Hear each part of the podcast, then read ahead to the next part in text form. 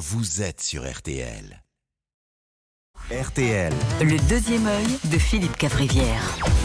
Euh, Philippe, on a reçu tout à l'heure un député de la Knesset, l'équivalent de notre Assemblée nationale. Oui, bien sûr, euh, Yves Amandine, LFI va vous accuser de faire du anti-ramas primaire, de ne pas donner la parole à un sympathique député djihadiste, tant pis. Mais bon, c'est dur pour euh, Israël de négocier avec le Hamas. Comment négocier avec un interlocuteur qui te laisse juste deux options? Je veux soit que tu meurs, soit que tu décèdes. C'est très compliqué de trouver un accord avec eux, du coup. C'est là qu'on voit que la France est un pays euh, merveilleux. Notre seul souci du moment, c'est qu'il fait trop beau. Bon, Marina et Louis Baudin, ils se sont excusés. Bon, voilà. Pardon encore Voilà. Et à Paris, à Paris, il y a la paix. Il n'y a pas de, de punaises d'Ali qui se battent avec euh, des punaises d'Eli. Par exemple, à Paris, toutes les punaises sont sœurs et sont acceptées et vivent en harmonie. On a beaucoup de chance.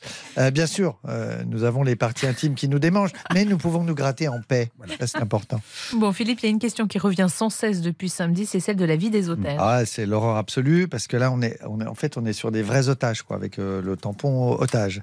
Et donc, à ce propos, la prochaine personne au moment des grèves qui dira sur un quai de gare, sur BFM, oui, ben, euh, on est pris en otage par les syndicats.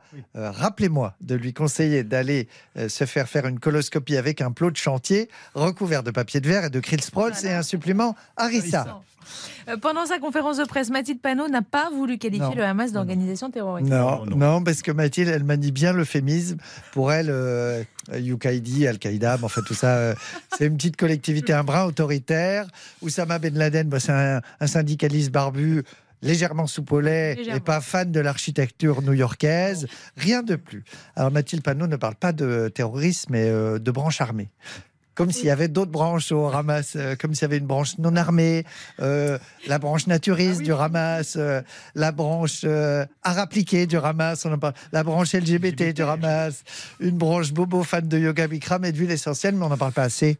Donc on juge mal. Voilà. Bon, vous avez une petite info people. Info people, Euh, ouais. Anouchka Delon, la fille d'Alain. Delon, qui a témoigné dans l'émission euh, 7 à 8 sur TF1, elle a déclaré qu'Hiromi Rollin n'avait jamais, Jamais, été jamais. la compagne de son Voilà, père. c'est excellente émission. Euh, on embrasse Audrey Crespo-Mara. Mm. On rappelle que l'immense Alain Delon, la dernière star, il a 87 ans et autant d'AVC. C'est ah, c'est plus Rocco et ses frères, c'est Rocco et ses fuites. Non, Non, non, vraiment. non, non, Si, non, c'est terrible. Oui, mais c'est. Excusez-moi d'être euh, dans l'info médicale. Donc, Hiromi Rollin, c'est cette femme d'origine japonaise qui est engagée pour nettoyer le samouraï.